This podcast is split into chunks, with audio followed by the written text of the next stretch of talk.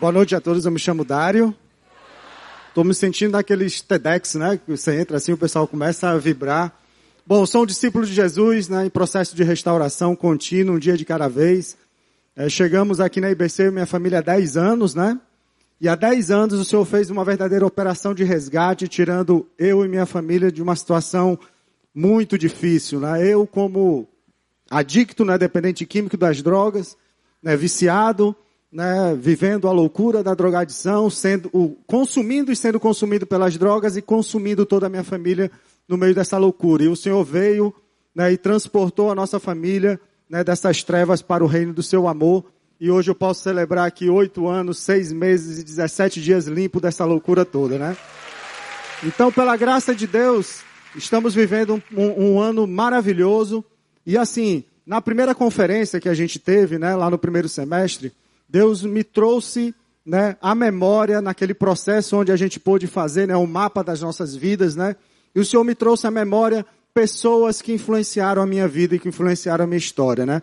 Naquele contexto, Deus falou exatamente assim para mim: olha, para que você viva o que você está vivendo hoje, eu trouxe pessoas, né, que agiram, influenciaram em áreas chaves da sua vida, né?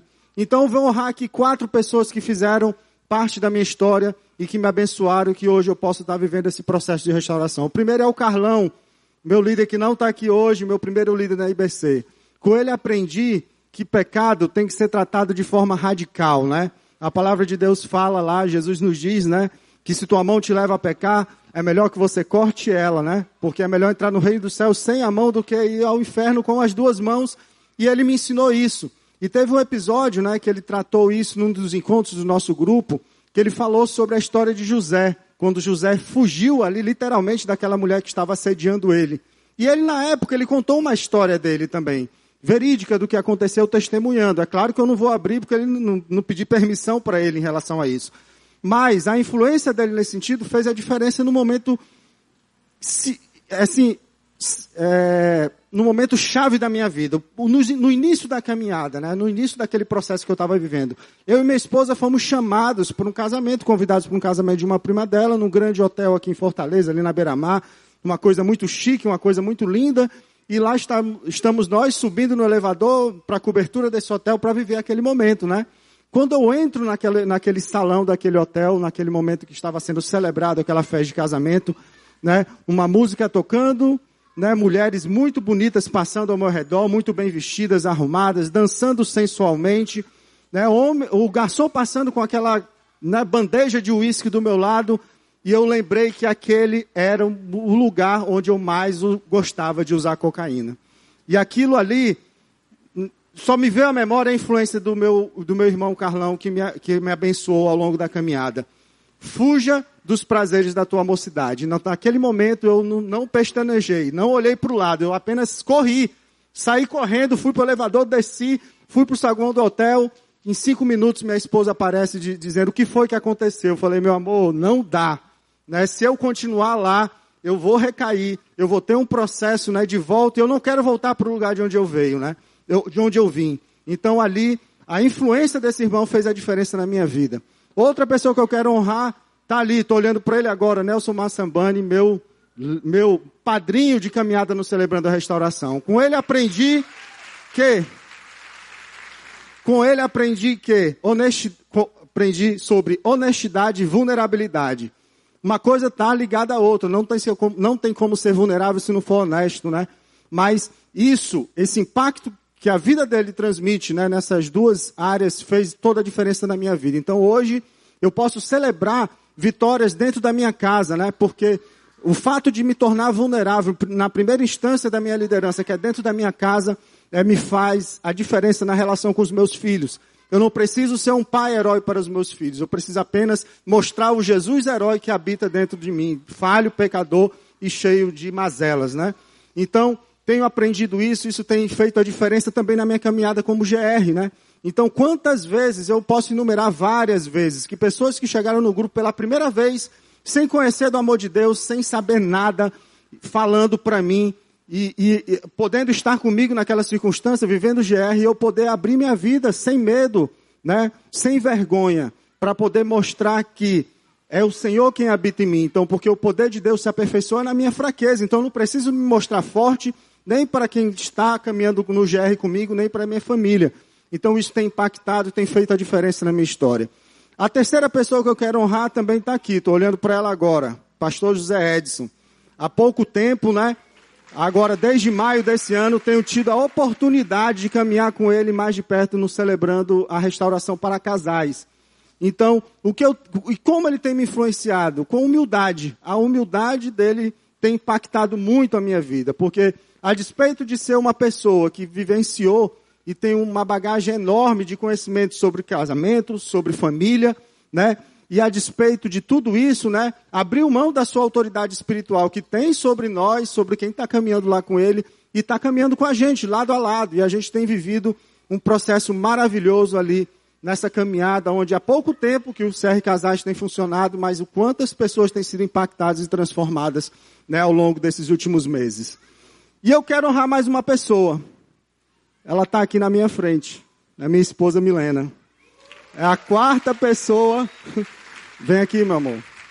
Que eu quero honrar. Então, assim, eu sempre digo assim, que a minha conexão com Deus é meio é, conexão, aquela internet de escada, né? que é meio lento e tal, demora a entender as coisas. Mas com a minha esposa, a conexão aqui é via Wi-Fi, galera. Então, assim, a conexão que ela tem com o Senhor, né, a sensibilidade que ela tem com o Senhor, de audivelmente ouvir a voz dele, tem feito e tem impactado diretamente a minha vida e a minha liderança na minha casa, também na igreja de Jesus, né? Então, assim, ela é uma pessoa que tem uma sensibilidade extrema, assim, com tudo que está acontecendo ao redor com as pessoas que Deus tem colocado ao nosso redor. Isso tem me impactado, isso tem feito a diferença na minha vida, eu tenho aprendido com ela. Essa mulher me sustenta em oração, né, todos os dias, e tem feito também a diferença me auxiliando e conduzindo, né, as pessoas que caminham com a gente, né, nesse processo. Então quero honrar a quarta pessoa aqui, a minha esposa amada Milena, né? Então, meus irmãos, assim, o que eu aprendi, fica aqui, o que eu aprendi nessa caminhada, né, e nesse processo de fazer o mapa lá da, da minha história, da minha vida, foram essas quatro coisas que me influenciaram e me tornaram uma, a pessoa com quem eu sou hoje pela graça do Senhor Jesus. A primeira delas, só recapitulando, radicalidade, né, contra o pecado. Não posso abrir mão e não posso me envolver em lugares, circunstâncias e pessoas que possam me afastar desse propósito de caminhar na, na, na, palavra do Senhor, mas sem perder a misericórdia de alcançar aqueles que ainda não conhecem do amor de Jesus. A segunda, honestidade e vulnerabilidade. A terceira, humildade. A quarta, ser influenciador, conectado com o Espírito, né? Sendo sensível às coisas que, tá, que estão ao meu redor. Então, então, só recapitulando, porque eu aprendi essa palavra agora, eu tenho que comunicar a vocês. Diante dessas quatro coisas, a gente encerra aqui o nosso momento. Talvez seja esse o estalo que você precisa.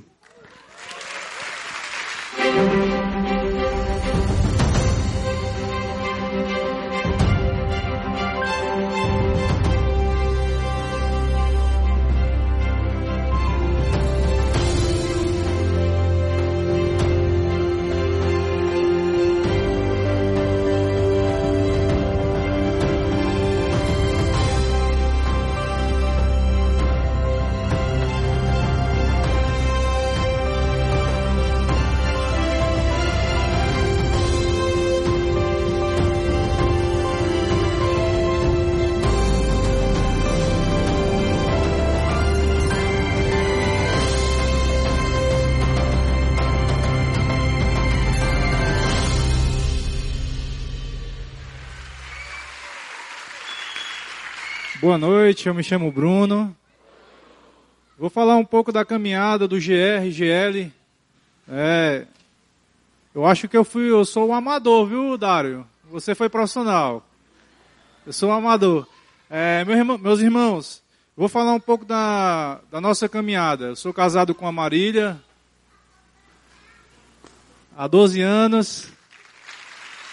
Há três anos nós chegamos aqui na IBC e nós chegamos aqui muito abatido, nós já éramos convertidos, já vivia na caminhada de Cristo, mas chegamos aqui com alguns traumas.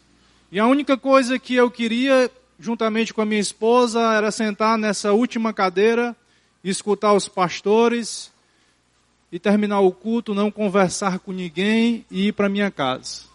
Eu não queria mais relacionamento. Eu estava decepcionado.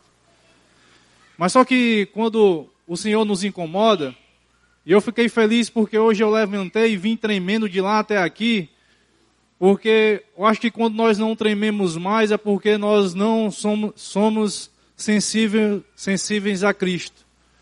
E quando, às vezes, nós temos que ter essa sensibilidade da importância que é falar de Cristo, de proclamar Jesus. Então, nós queríamos apenas sentar, escutar e ir para casa. Só que foi passando alguns dias e o Senhor nos incomodou. E aí, passando por essa tenda, nós decidimos parar pela palhoça e encontramos um casal chamado Aron e Cris. E começamos a conversar com ele, a procurar um GR. E no primeiro momento não deu certo. E aí decidimos procurar outro, também não deu certo. E acabamos voltando para eles novamente. E começamos a viver o GR. E começamos a se envolver com as pessoas. Dar outra oportunidade para nós. E aí o Senhor nos trabalhou, nos tratou. E aí o Senhor começou a nos cobrar também um, algo a mais. Nós conseguimos, começamos a participar de um, de um GL, onde tinha três casais, juntamente com Arão e Cris. Só que as coisas do Senhor nada é por acaso. E aí durante essa caminhada, um, um casal se afastou, outro casal viajou, e aí ficou só eu, Marília, Arão e Cris. E continuamos na caminhada e de uma hora para outra Aaron e Cris trabalhavam na indústria farmacêutica e receberam uma proposta para ir para Recife. E aí ele chegou uma noite lá em casa, meu irmão, na outra, no próximo mês eu vou estar viajando e eu queria de, de, te dar uma proposta. E eu diga, ou você continua o GR, ou eu vou entregar o GR para a igreja. E aí eu olhei para Marília, nós continuamos o GR, pela graça. Então, e pela misericórdia do Senhor, porque nós não nos achávamos capacitados o suficiente. Então nós pegamos esse GR com mais ou menos 16 casais, 32 pessoas, cada casal um, relacionamento diferente, e iniciamos é, esse GR na, na graça do Senhor. Às vezes, é, nós estamos caminhando com, com Cristo e a igreja vem colocando aqui para que nós possamos iniciar um grupo de líderes ou um GR para que lá na frente nós possamos proclamar Jesus. E a gente fica, às vezes, recuando, não é isso, não é aquilo. Deixa eu dizer para vocês, irmãos. Eu sou técnico de enfermagem, eu trabalho em dois empregos, tiro 30 plantões por mês, a minha escala mais ou menos é trabalho três dias de 12, dois dias de 12 horas, no último dia eu trabalho 24 horas, eu só folgo na saída das 24 horas, a minha esposa trabalha de segunda a sexta. Ah, fora esse, essa minha escala de trabalho, eu estudo à noite. E eu encontro tempo tempo para proclamar Jesus. O meu nosso GR ele se encontra de 15 em 15 dias aqui na IBC.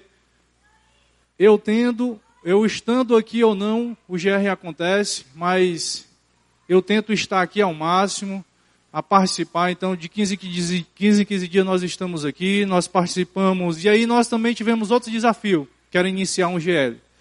Nós começamos o GL após a, o pontapé inicial do material, pela fé, iniciamos. Deixa eu pegar aqui a minha pesca.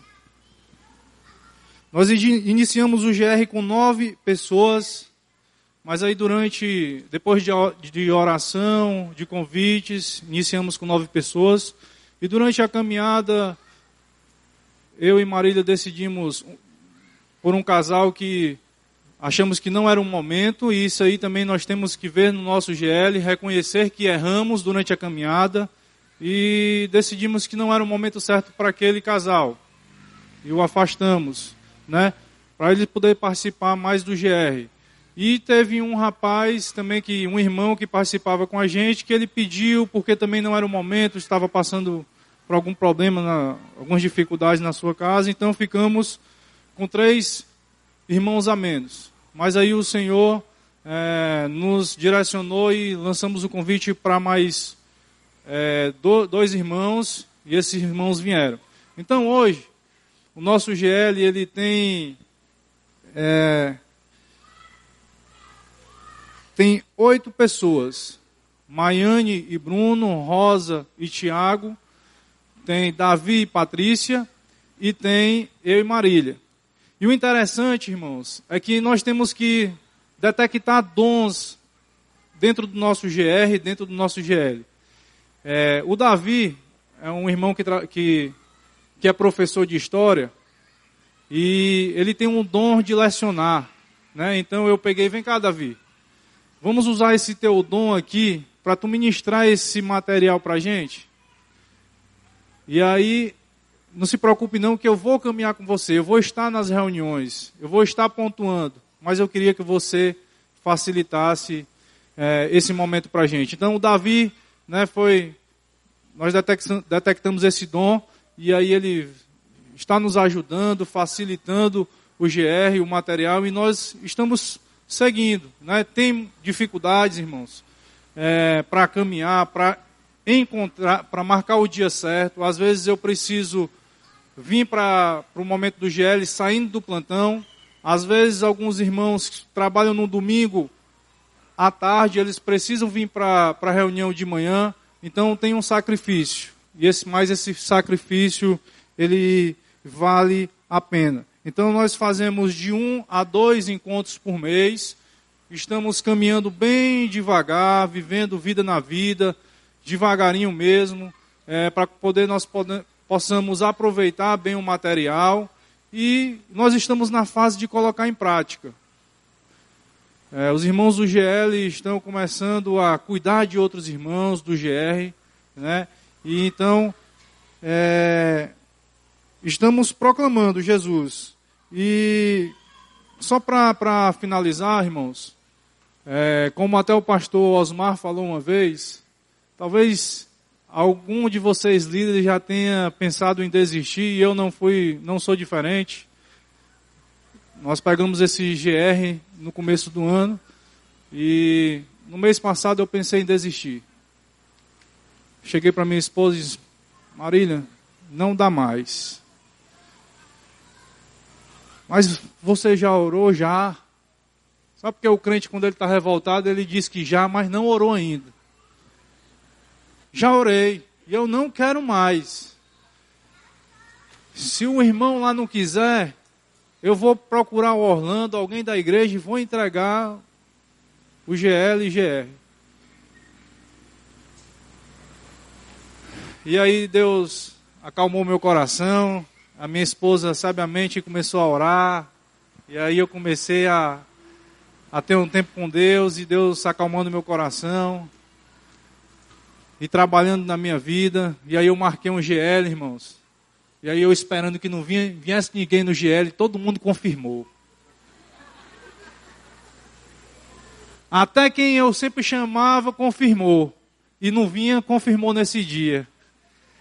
Aí eu se, se não for ninguém, é esse momento que eu vou entregar o GR, o GL, é esse momento, é a falta de compromisso dos irmãos, eu revoltado.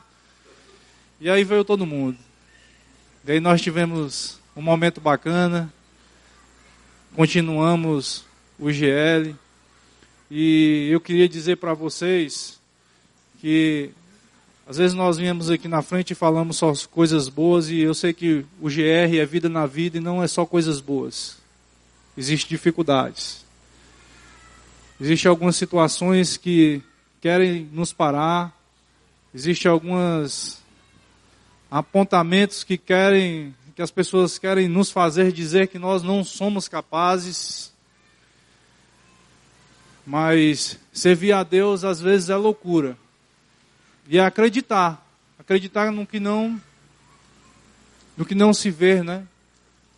É acreditar na, nas coisas espirituais. E é por isso que nós estamos aqui. E, e sabe por que, que eu não vou parar, irmãos? Porque sempre que eu coloquei o meu joelho no chão em oração, pedindo pela minha família, pedindo pelos meus irmãos, pedindo um milagre quando era necessário, o meu Senhor, o meu Deus, o meu Jesus, ele nunca me abandonou.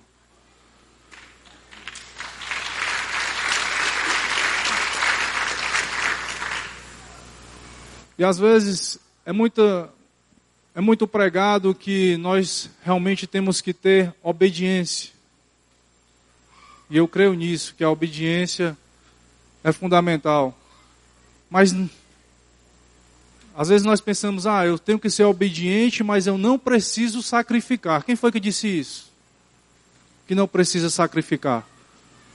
Você tem que ser obediente, mas tem que sacrificar alguns momentos.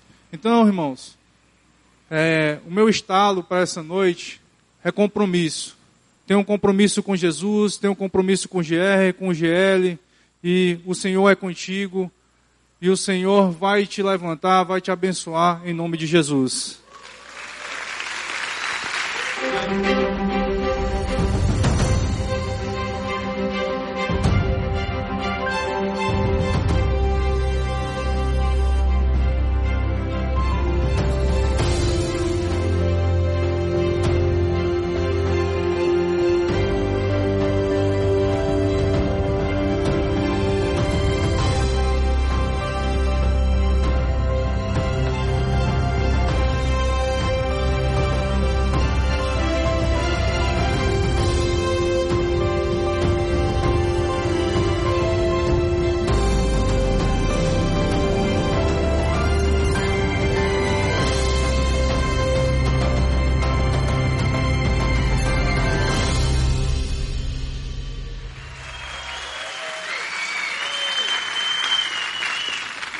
Oi, boa noite. Eu me chamo Emanuele.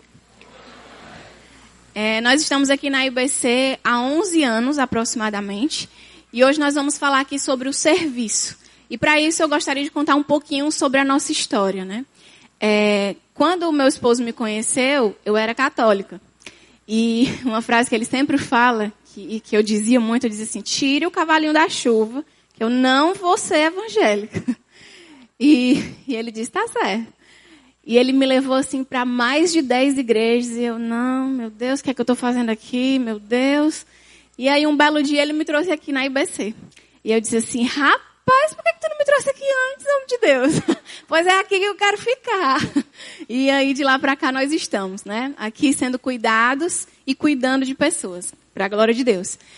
E, e assim, há 11 anos aqui nós participamos de PGs, de GRs, e eu nunca, é, é, eu sempre fui cuidada. E um belo dia, eu disse assim, algo me incomodou. E eu, eu preciso servir, né? Uma igreja dessa tão grande, tão maravilhosa. Só de colocar o pé aqui, a gente já se sente assim, abençoado. E eu, eu senti, assim, necessidade em servir. Porém, tinha algo que me, me impedia. É, o meu trabalho eu me via na situação de que o meu trabalho me consumia. E eu só tinha tempo para o meu trabalho. Se eu parasse de trabalhar, eu não ia ter dinheiro, eu não ia ter como. A gente não ia ter como. É, é, porque a gente tem uma empresa, né? Então a empresa é nossa e a gente precisa estar lá todos os dias trabalhando. Eu dizia, não, não tenho tempo para servir na igreja porque eu tenho que trabalhar, né? E eu esquecia do tamanho do poder de Deus na minha vida. E esse ano, 2019, é, eu sempre acompanho meu esposo nos ensaios. E um belo dia eu fui convidada por uma mensagem no WhatsApp pelo Orlando. Amada, né? Como o Orlando fala, amada, você não gostaria de servir com a gente? E assim, ah, antes disso, eu pulei uma etapa, eu orava. Eu dizia assim, Senhor, eu gostaria de servir, mas eu não consigo, eu não sei como eu posso fazer isso. E, e eu ficava com aquele incômodo. É, é, e eu gosto muito de pessoas, né? De receber pessoas, de falar, de conversar. E aí, um belo dia, eu recebi esse convite do Orlando para servir no Arraial, do Milagrejo de 2019. E terminado o Arraial, eu servi, eu achei assim, tão pouco que eu fiz, mas para Deus, sabe, era, era, eu acho que era tão importante, né? Eu me senti tão importante e aí, passado o arraiar, um tempinho depois, né, o Orlando sendo Orlando, de novo, amada, acabou o arraiar, mas tem outras coisas, você não gostaria de servir com a gente? E eu, claro, aonde, né? E aí ele me deu opções é, do integração e do conexão. Para trabalhar com o quê, gente? Com pessoas, né? E eu vou com certeza. E aí, hoje, para a glória de Deus, né? Eu me sinto muito feliz, gente. Eu confesso que eu venho mais empolgada para servir na integração do que quando eu vinha para o culto. Eu, eu, me sinto mais é, é, edificada em servir do que ser servida. Né? Então, esse aí foi é, é, o, é, o que, é, o, é o que temos vivido, né? E para a glória de Deus também isso desencajou que hoje a gente já nós estamos liderando, é, liderando não, estamos participando de um grupo é, é, de líderes, né? De um GL. É, oi gente, eu me chamo Nel dos Santos. É, e assim, no final de 2016 eu fui diagnosticado é, com esclerose múltipla. Vocês podem acreditar que eu, eu sou portador dessa doença, da esclerose múltipla. Eu podia estar hoje aqui com a cadeira de roda ou pelo menos com uma moleta, né? Mas hoje eu estou bem, bem mesmo, né? Através de um tratamento. Amém. Através de um através de um tratamento opcional é, é que a gente descobriu e pôde me trazer a saúde novamente. Através de um milagre de Deus, assim, a gente pôde encontrar isso. E, assim, depois disso tudo que aconteceu comigo, eu podia ficar na minha casa. É, é, como eu sou músico, eu sirvo aos domingos, eu podia, como eu tenho esclerose, meu lado esquerdo ficou todo comprometido. Então eu não podia mais tocar. Ah, vou ficar aqui em casa, mas não, eu não, eu tenho que estudar, eu tenho que voltar a estudar, eu tenho que praticar e praticando e, e, e tomando as vitaminas como que eu estou tomando, é, novamente eu pude ter os meus movimentos novamente, é, o cansaço foi embora e tudo, tudo mudou, né? Eu pude ter uma saúde novamente. E assim, e, e, e aquilo que eu faço, tocar aqui nos domingos, no, no sábado da liderança, é um prazer para mim, é um prazer poder vir. Às vezes, eu, quando eu falo com o Daniel, eu digo, ei, cara, quando ninguém puder, me chama, que eu estou aqui, né? Ei, eu estou por aqui. Então, assim, eu sinto prazer em servir essa comunidade, essa igreja. É, a, a minha esposa sabe dessa alegria que, que invade meu coração quando eu tenho que servir no domingo. E não só isso, eu tive, cara, eu tenho que fazer mais. E hoje eu sirvo também no Conexão, né? Quando eu não estou servindo aqui nos domingos, eu estou lá no Conexão, é, recebendo o pessoal e dando um abraço, um aperto, dizendo boa tarde, boa noite. E isso para mim é muito prazeroso, muito prazeroso. E, e assim, gente, é, a, gente tem, a gente tem podido viver é, aquela frase, né, que fala que quando a gente cuida das coisas de Deus, do, dos interesses de Deus, Ele cuida dos nossos, né? A gente tem vivido na pele. É, o Nel falou que é portador de esclerose. Eu não gosto de falar porque para mim ele já foi liberto, ele foi curado, né? Se a gente um dia tiver a oportunidade, é uma história mais longa, a gente pode contar que também. Eu... a gente, é, antes, quem tem esclerose múltipla é uma doença autoimune, né, gente? E assim, é, é, só para falar um pouquinho também sobre esse, esse milagre que Deus fez na nossa vida. É, quem tem doenças autoimunes tem que tomar corticoides, né? É, imunossupressores, remédios fortíssimos que têm uma série de efeitos colaterais. Ele foi diagnosticado em 2017. Dois anos já, né? E para a glória de Deus, ele nunca tomou os medicamentos convencionais. É, uma, uma irmã chegou de outra igreja, chegou para a gente, a gente estava orando e pedindo a cura mesmo, que eu não aceitava. Eu, Senhor, o Senhor não é o Deus que pode todas as coisas, né? Desafiando a Deus e tendo um relacionamento com Deus. Eu fiquei com raiva de Deus. E eu dizia, o Senhor não, não, não pode todas as coisas, então cura o meu marido. E aí uma senhora chegou para a gente e disse assim, olha, eu estava orando por você e eu, eu, eu vi um homem colocando um óleo na sua boca e tal, enfim. E, e de lá para cá, gente, é, quando ela me disse isso, eu, eu entendi como uma resposta que Deus estava nos dando, né? E, e de lá para cá, o que, ela, o que ele tem feito, é, a gente descobriu um tratamento, tratamento é, com vitamina D, e ele toma todos os dias, é o único tratamento que ele faz. É a vitamina D diluída no óleo de girassol. Né? Do jeitinho que Deus falou, do jeitinho que Deus mostrou. E ele não tem efeitos colaterais, e nós já fizemos novos exames, e com, com é, é, vimos que a doença ela foi desligada. O próprio médico que acompanha ele falou que ela foi desligada, porque a vitamina D em altas doses, ela regula o sistema imunológico, né?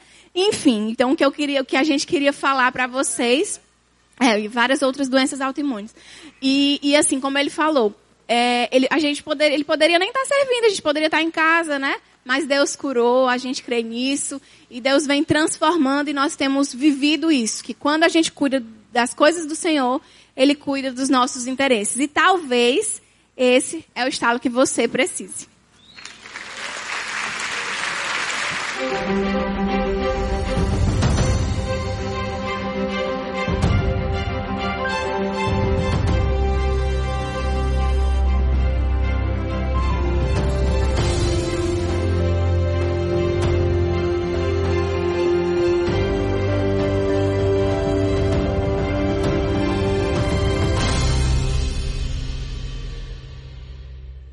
Continuo me chamando Osmar, discípulo de Jesus. Muito abençoado já essa noite, amém, gente? Onde mais, né?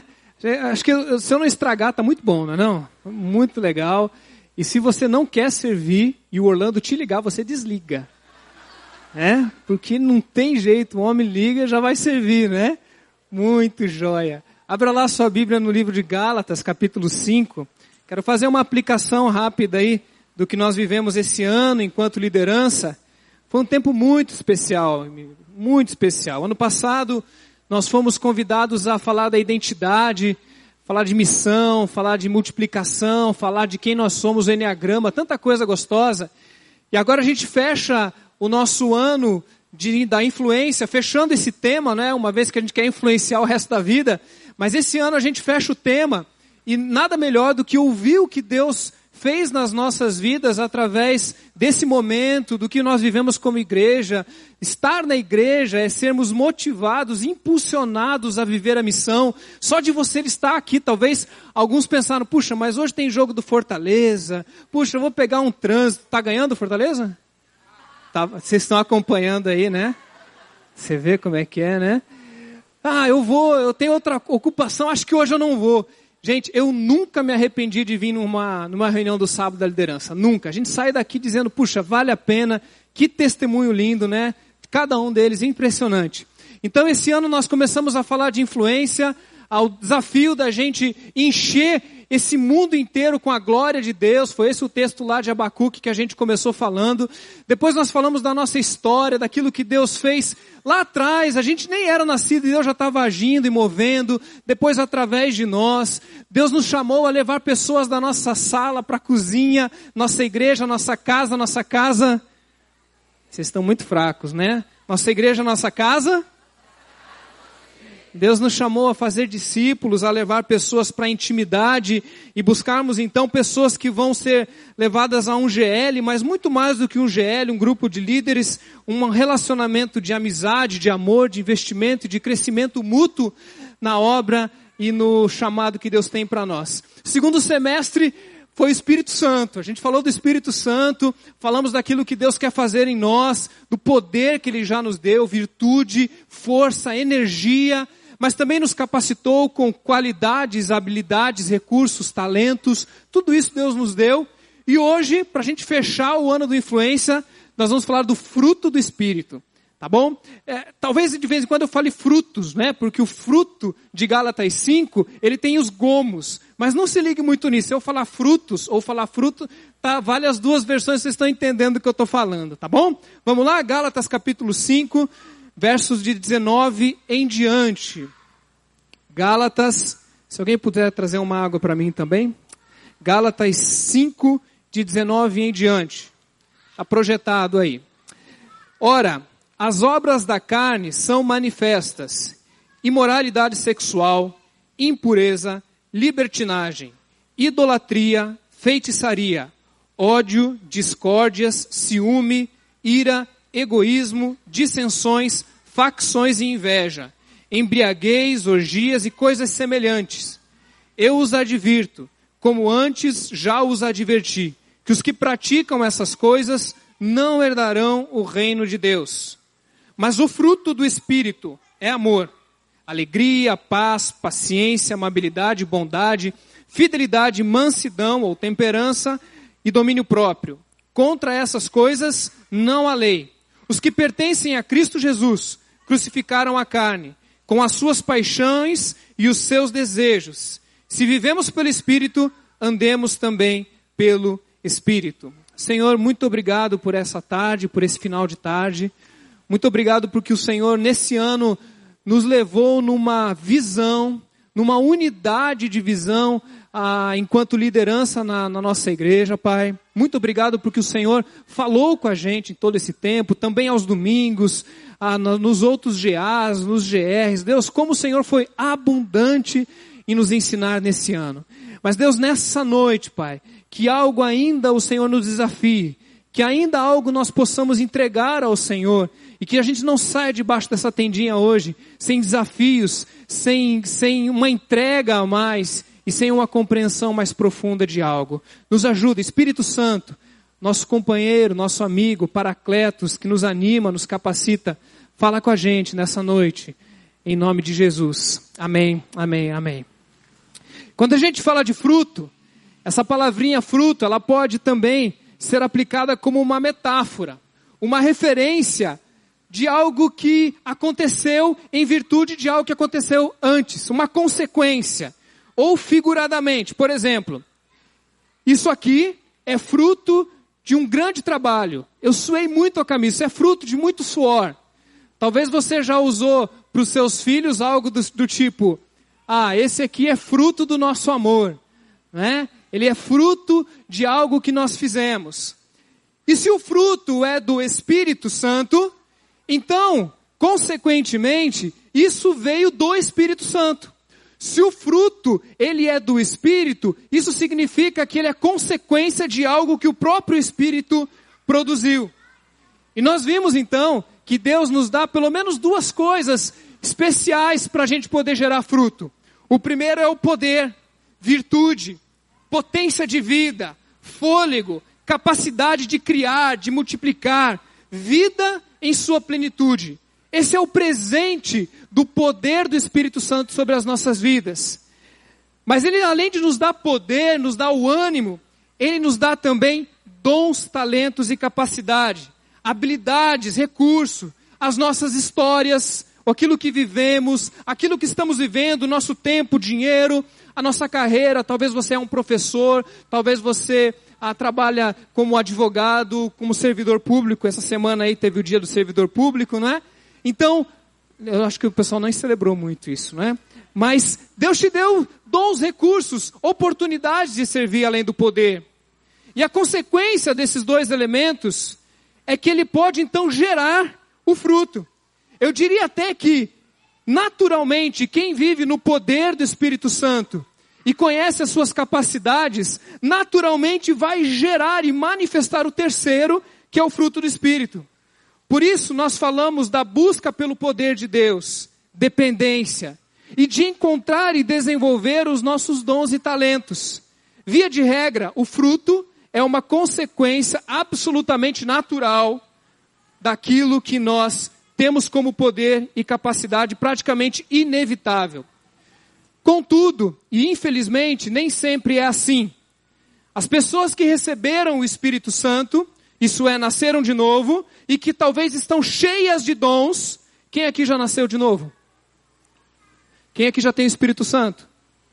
É, não precisa batizar de novo, né? Já tá, quando se converte já está lá, né? Efésios 1:13. Quem aqui conhece, sabe que tem dons e conhece seus dons aí? Levanta a mão. Pelo menos um, pelo menos um. Então, pessoas que têm isso tudo, talvez não estão frutificando. Isso para nós é uma denúncia. Essa realidade para nós tem que nos trazer um certo incômodo. E por vezes, a, a, além de não frutificarmos o dom ou o fruto do Espírito, nós ainda praticamos obras da carne. Isso, isso para mim é contrassensual e ele traz para a gente uma reflexão talvez dura. Por quê? Vamos lembrar primeiro que os dons do Espírito Santo são, na verdade, a maneira como Deus aparece no mundo. Os nossos dons, que são nossos, mas não tiveram origem em nós, vieram de Deus e agora estão nas nossas mãos, eles são a maneira como Deus se apresenta. É como se um pedaço de Deus vazasse através das nossas vidas. Nós temos um pedaço do caráter de Deus que nós entregamos para o mundo quando praticamos aquilo que o Senhor nos deu enquanto talento e capacidade. Quando a gente diz isso, nós estamos falando de uma palavrinha chamada encarnação. O processo que o poder e a capacidade de Deus nos encher, nós chamamos isso de encarnação. A mensagem do Evangelho agora enche a nossa vida, transborda a nossa vida e gera em nós um processo natural de frutificar. Então, quando nós estamos encarnados do Espírito Santo, quando Deus nos enche, nós naturalmente vamos gerar fruto. Paulo explica isso para nós e talvez comece a responder para nós esse dilema de por que, que pessoas que têm o Espírito Santo, têm as capacidades, por vezes não geram fruto, dizendo em 1 Coríntios que existe o primeiro tipo de homem natural. O homem natural são aqueles que não nasceram de novo, que não foram batizados com o Espírito Santo e têm apenas a vida biológica. Um dia nasceram e são então seres viventes, mas nasceram apenas biologicamente, não conhecem a Deus. Depois desse grupo tem um outro grupo chamado crente carnal. E antes de falar do crente carnal, eu quero falar um pouquinho mais desse homem natural. Você já percebeu que às vezes uma pessoa que não é convertida, de vez em quando nos surpreende com algo bom e belo e uma boa ação? Acontece isso. A pessoa não conhece a Deus, não nasceu de novo, e de repente faz alguma coisa que é boa. E você vai dizer assim: puxa, é, a pessoa não é convertida, mas fez algo bom. Isso veio de Deus ou não veio? Veio ou não veio, gente? Tudo que é bom vem não tem de onde vir senão de Deus. E daí a gente vai para um, um conceito chamado graça comum. Que até o homem natural, até aquele que não é convertido, quando ele age de uma maneira boa, ele manifesta e glorifica a Deus sem ele saber. E as pessoas que estão em volta vão dizer: esse negócio aí é, existe bondade no mundo. Ainda existe um traço de bondade. Ah, eu, eu lembro que, tentando explicar essa coisa das pessoas agirem de maneira boa, eu lembro de uma historinha que uma, a vizinha de uma crente ficava tentando implicar com ela. E ela estava lá, ela cantava os louvores e a vizinha não gostava de crente. E daí ela estava passando muita necessidade, ela tinha muitas dificuldades. E a vizinha não crente falou: agora eu vou pegar ela. Ela fica aí dizendo que é de Deus e tal, agora está passando necessidade, agora eu vou pegar. Fez uma cesta de café da manhã, bem chique, cheia de, de pão, de geleia, bem, cuscuz com ovo, fez bem legal. E daí levou para ela e com um bilhetinho escrito assim: o diabo mandou te entregar. E essa mulher, ela estava chorando, pedindo a Deus que cuidasse dela. E quando ela abre a porta, ela fala, glória a Deus. E ela pega então aquele cesto e está escrito numa cartinha: o diabo mandou te entregar. Quando ela pega aquele cartão e ela está ali emocionada, ela glorifica a Deus mais uma vez e diz assim: Obrigado, Senhor, porque quando o Senhor quer, até o diabo obedece. uma historinha para a gente lembrar disso, né? Então, até as pessoas naturais podem fazer coisas que glorifiquem a Deus, porque existe algo chamado graça comum. E dos três tipos, homem natural, crente carnal e o crente espiritual, apenas um não é capaz de fazer nada bom, que é o crente carnal. Este sim, mesmo sendo conhecedor do Espírito Santo e por vezes cheio de habilidades, não pratica atos que glorificam a Deus. O exemplo mais simples e básico que tem na Bíblia é a igreja de Corinto. Paulo olha para a igreja de Corinto, escreve a primeira carta e fala assim: vocês têm todos os dons. Vocês conhecem a Deus e vocês têm todos os dons. Contudo, fico sabendo que até dando em cima ou se envolvendo com a mulher do teu pai, né, provavelmente não era mãe, vocês estão envolvidos com obra da carne. Gente que conhece a Deus, gente cheia de dons e de talentos, mas que não frutifica, mas gera obra da carne. Por isso, dos três, apenas esse não consegue glorificar, glorificar a Deus. Jesus parece dizer que existe aqui uma lógica quebrada. Quando uma árvore sendo boa pode dar frutos maus. Sim, porque infelizmente até uma árvore que nasceu de novo pode estar tão contaminada ou desatenta com o que Deus está fazendo, que em vez de frutificar, pode gerar ah, obras que não glorificam a Deus. O crente espiritual, este é o nosso modelo, modelo de experiência. Deus nos dá o poder e capacidades espirituais. E esse processo parece ser absolutamente da parte de Deus. Então, nos dá poder e nos capacitar é algo que Deus faz. A gente não pode, né, nem dar poder e a gente não pode nem capacitar. Tudo isso é graça e misericórdia do Senhor. Contudo, frutificar parece que sim. Aqui sim nós temos um papel determinante o que nós fazemos, aquilo que nós agimos mediante aquilo que Deus nos deu, pode ou não glorificar a Deus. O poder e a capacidade vem de Deus, mas o agir e o frutificar é sim a responsabilidade nossa. É isso que Jesus ensina em Mateus 21, quando o, o, o, dono da vinha vem e cobra. Fala, e aí, vocês não vão entregar? Existe uma responsabilidade nossa em respondermos ao poder e à capacitação. Como que a gente faz para frutificar então? Vamos lá. São só duas coisas. Primeiro, operar os dons. Nós precisamos aprender a operar os dons.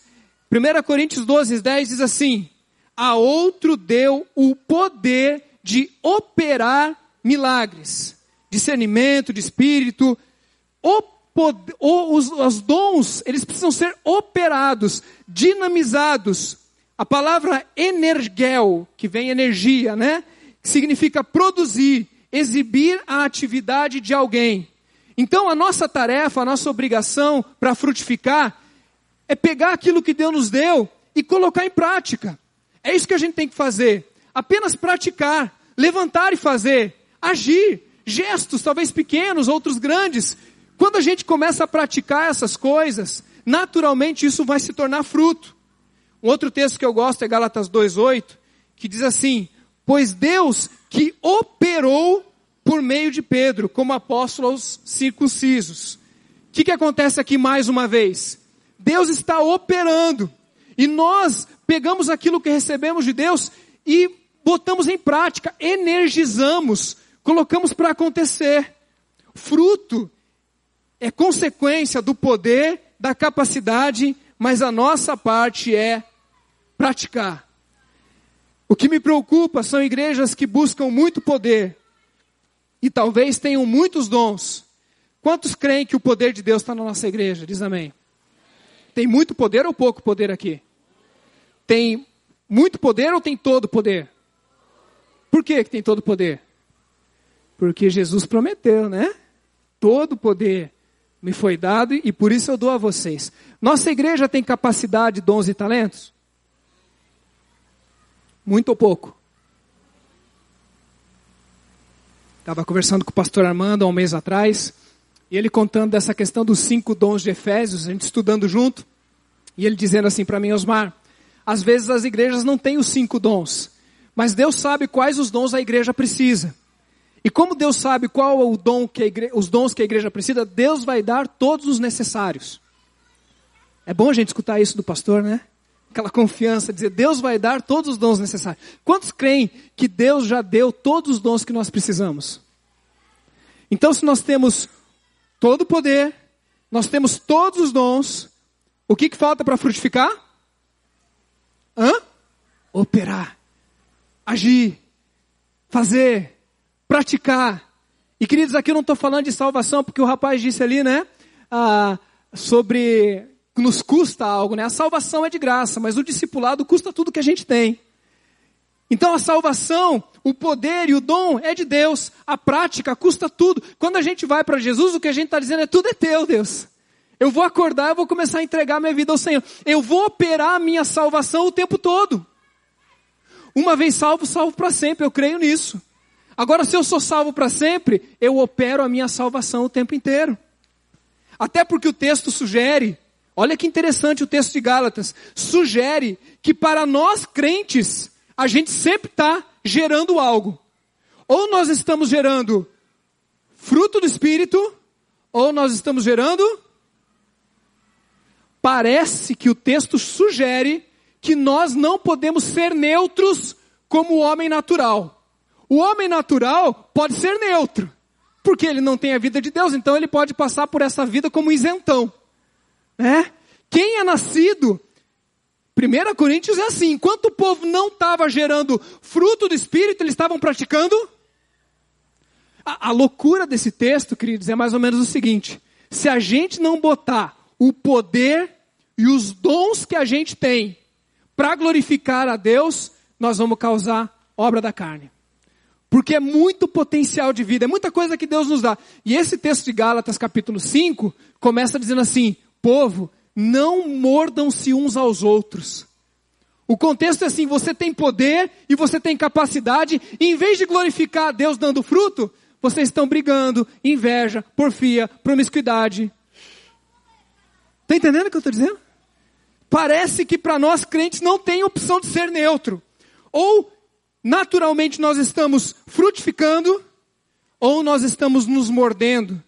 E o comportamento da igreja de dentro para fora, é mais ou menos assim: crente que não trabalha, crente que não trabalha, dá trabalho, já ouviu isso? Crente que não trabalha, dá trabalho. Para mim, isso não é um convite a ativismo. Ah, vamos trabalhar porque não dá tempo da gente brigar. Não, não, eu acho que não é essa loucura sem reflexão. Mas que se não dermos vazão a tudo que temos dentro de nós como energia de vida e capacidade da maneira correta, isso pode se voltar contra nós e contra os nossos irmãos. O exemplo da política hoje em dia, a política brasileira hoje, vamos dar esse exemplo. Você já notou como cada dia mais as pessoas têm mais convicções políticas? E é isso, é isso, eu acredito nisso. E, e eu cada vez estou mais convicto disso. E quando a gente vai discutir com o outro lado, parece que a gente fica mais forte naquilo que a gente pensa. E aí eu tenho a informação e eu vou para o WhatsApp, eu vou para a internet, eu uso o meu smartphone, os recursos que eu tenho, para pegar uma indignação enorme, e eu pego isso tudo, e eu, em vez de frutificar, isso gera discussão e obra da carne. Segundo o texto aqui, gera ódio. Alguém já odiou via discussão política? Não, né? Eu sou crente, eu não faço isso. Discórdia, ciúme, ira, egoísmo, dissensão, facção e inveja. Quantas coisas nós praticamos com o nosso próximo, quando aquilo que recebemos de Deus e a vontade de viver e a capacidade e, e, e aquilo que a gente enxerga é tão indignante que em vez da gente fazer algo que glorifica a Deus, a gente pode fazer o que não glorifica. Pessoal, é, não tem como viver nesse Brasil e saber das notícias e não querer o melhor para o nosso país, sim ou não? Quer o melhor ou não quer? Cara, e a gente vai lá para o WhatsApp brigar com a nossa família. E a gente vai lá no grupo da igreja, ou sei lá onde. Por que, que a gente não pega essa energia e essa capacidade e começa a servir pessoas? Porque isso, se não virar glória a Deus, vai virar obra da carne.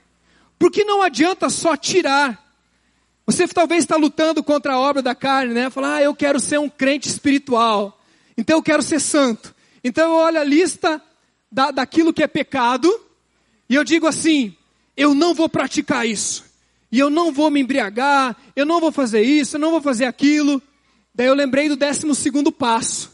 Você vai trabalhando lá a tua restauração, primeiro, segundo, daí vem o décimo segundo passo. Qual que é o décimo segundo passo do, do grupo de passos? Hã? Serviço. Porque se você tira, quer tirar tudo, você precisa colocar algo no lugar. Porque se não colocar, volta tudo de novo. É oficina, é casa vazia, né? Mente vazia, oficina do diabo. E é bem isso. Então só existe uma maneira da gente se livrar das obras da carne. Não podemos conter a carne. A carne nunca vai se converter. A única maneira é quando nós Filipenses capítulo 2, versos 12 e 13. Como sempre vocês obedeceram, não apenas na minha presença, porém muito mais agora na minha ausência. Ponham em ação a salvação de vocês. Ponham em ação a salvação de vocês.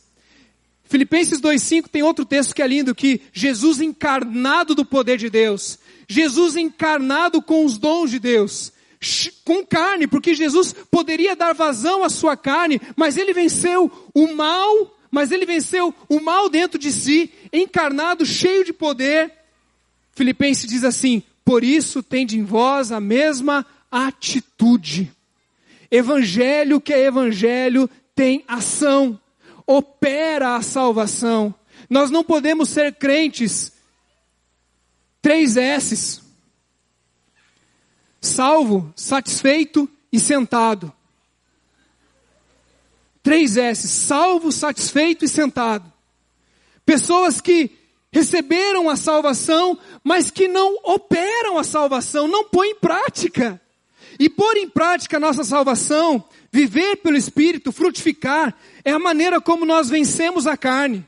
Jesus fez assim. Como que nós pacificamos pessoas? Ah, pastor, eu quero ser pacificado. Pacifique. Você quer ser pacificado? Pacifique. Façam. Eu tenho um grupo de direita e um grupo de esquerda no WhatsApp. Participo de um grupo de. Eles não dizem, né? Mas eu sei que eles são. Um de direita, outro de esquerda. Eu apanho nos dois grupos. Glória a Deus. E eu comecei a ser provocado nos dois grupos. A pessoa sabe que é pastor, parece que quer provocar mais, né? Os dois são lá de Curitiba, não são daqui. E sabe o que eu pensei? Eu falei assim: eu vou vencer o mal com o bem. E cada vez que vinha uma provocação e eu sabia que tinha malícia, eu respondia com amor e com doçura. Só faltava mandar o, stickzinho de coração, né? Cheio de ursinhos carinhosos. E eu sabia que era malícia. Eu sabia que estava fazendo para provocar. Eu sabia que estava sendo irônico e sarcástico. É duro, né? E às vezes mentiroso. E eu respondia de outra maneira. Queridos, impressionante. Primeiro que pararam de me perturbar. Glória a Deus. E segundo que o climão do grupo melhorou. De vez em quando muda de novo. Mas se eu quero ser pacificado, eu preciso pacificar. Como que nós nos tornamos bondosos? Como que nós nos tornamos bondosos? Quando nós praticamos as boas obras. Quando que nós somos pacientes? Quando nós nos tornamos pacientes? Quando nós nos tornamos pacientes com o outro. Por isso que nessa semana, quando você estiver no supermercado, aconteceu comigo, e você está naquela fila, e a pessoa da frente ela começa a passar a compra, e ela esqueceu de comprar alguma coisa. E ela fala: Espera só um pouquinho que eu vou lá buscar. E você diz: Amém, Jesus. Amém. O Senhor quer me, quer me dar paciência, né? Eu devia esperar ela voltar e dar um abraço nela e falar: Obrigado. Obrigado porque eu sou um homem mais paciente por sua causa. Amém. Quando alguém te odiar, você pode amar, se tornar amável. Você é egoísta. Então faça esse final de ano uma grande doação anônima. Uau! Já pensou? Você pegar um grande valor desse final de ano e doar anonimamente, sem ninguém saber. Se você fizer um negócio desse, eu tenho certeza que Deus vai tratar o teu egoísmo. Alguma coisa vai acontecer dentro de você. Eu poderia dar vários exemplos aqui. Perdoe alguém nesse Natal. Puxa, que mensagem mais, né? É, todo mundo, rasgação de seda, né? Perdoar alguém no Natal, tem que perdoar todo dia. Sim, mas quem sabe Deus está querendo inaugurar um tempo na sua vida, um kairos na sua vida, aonde você vai poder agora realmente libertar alguém da sua vida. Quando você liberta alguém da sua vida, você que se torna livre. Você se liberta quando você liberta alguém. Sabe o que esse mundo precisa? Pessoas pacíficas, pessoas amáveis, alegres, benignas que toleram o pecador, bondosas que agem com bondade com o pecador, mansas, domínio próprio, pessoas que não são dominadas pelo dinheiro, por elogios ou mesmo pela sua sexualidade. Para a gente encerrar aqui, esse mundo é muito mal. Eu pensei em trazer para vocês algumas notícias que eu vi essa semana. Mas eu, eu falei assim, eu não vou nem levar isso. Porque a gente já escuta tanta notícia ruim, não é não? Tanta notícia ruim. Falei, não vou levar para eles lá. Mas vocês ouviram muitas coisas essa semana, têm ouvido porque esse mundo é muito mal. Tem muita desgraça ao nosso redor. tem muito potencial para gerar muita desgraça também.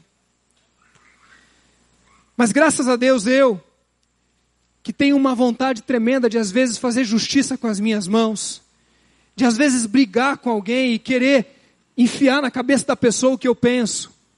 Deus está me dando através dessa igreja, e Deus está me dando através dessa vida a oportunidade de transformar indignações, vontade de mudar, potencial de vida, capacidades e recursos que eu tenho em fazer algo de bom por alguém, em transformar o, o, o meu tempo que poderia ser para fazer mal e, e levar, em direcionar tudo isso na vida de alguém. Esse mundo também, apesar de ser mal, nos dá infinitas oportunidades de frutificar. Uma gentileza por dia. Pessoal, uma gentileza por dia. Você já imaginou que você pode mudar a vida de uma pessoa com uma gentileza por dia? Às vezes no culto a gente fala, dá um abraço em quem está do teu lado. Assim, eu não gosto de abraçar. Mas não é para você que gosta. É para o outro que precisa de um abraço e não ganhou um abraço a semana inteira e você vai lá suprir a necessidade de um abraço do irmão. Se você não gosta de abraçar, tudo bem, só faz assim, deixa ser abraçado. Mas tem muita gente que precisa de um abraço, de um WhatsApp, dizendo assim: lembrei de você, orei por você. Um sorriso, uma visita. Pequenos gestos esse mundo está carente de pequenos gestos. Talvez você vai plantar algo no dia de alguém. Uma palavra de ânimo por semana. E sim, esse mundo pode mudar quando pessoas cheias do poder de Deus e capacidade, capacitadas pelo Espírito Santo, operam tudo isso para a glória dele. Para a gente concluir, fazer um exercício. Quando cai um prédio, a pergunta natural seria: Onde está Deus? Onde está Deus? Ou quando vaza um, um navio, óleo, aonde está Deus? A resposta é fácil. Deus está onde sempre esteve, debaixo dos escombros ao lado de quem sofre, mas Deus está nas mãos daquele que estão operando a sua salvação e levando salvação e alívio àqueles que estão sofrendo. Aonde está Deus? Deus está nas mãos nos pés daquele que levam salvação, operam a sua salvação na vida do outro. O nosso desafio é simples, é operar, é fazer algo na vida de alguém. Queridos, o diabo não quer te ensinar a servi-lo. O diabo não vai querer te ensinar a servi-lo. O diabo vai querer que você sirva a você mesmo. Se você servir a si mesmo, o diabo vai ter conseguido. Vamos orar? Deus, eu quero te entregar, Pai, todo esse nosso ano. E te louvar, Deus, porque o Senhor nos deu tudo o que nós precisamos, poder e dons. Sobre nós recai uma responsabilidade tremenda de praticar aquilo que o Senhor tem nos dado. Nos ajuda, Deus, a transformar tudo isso, não em obra da carne, mas em fruto do Espírito. Que seja assim em nome de Jesus. Amém.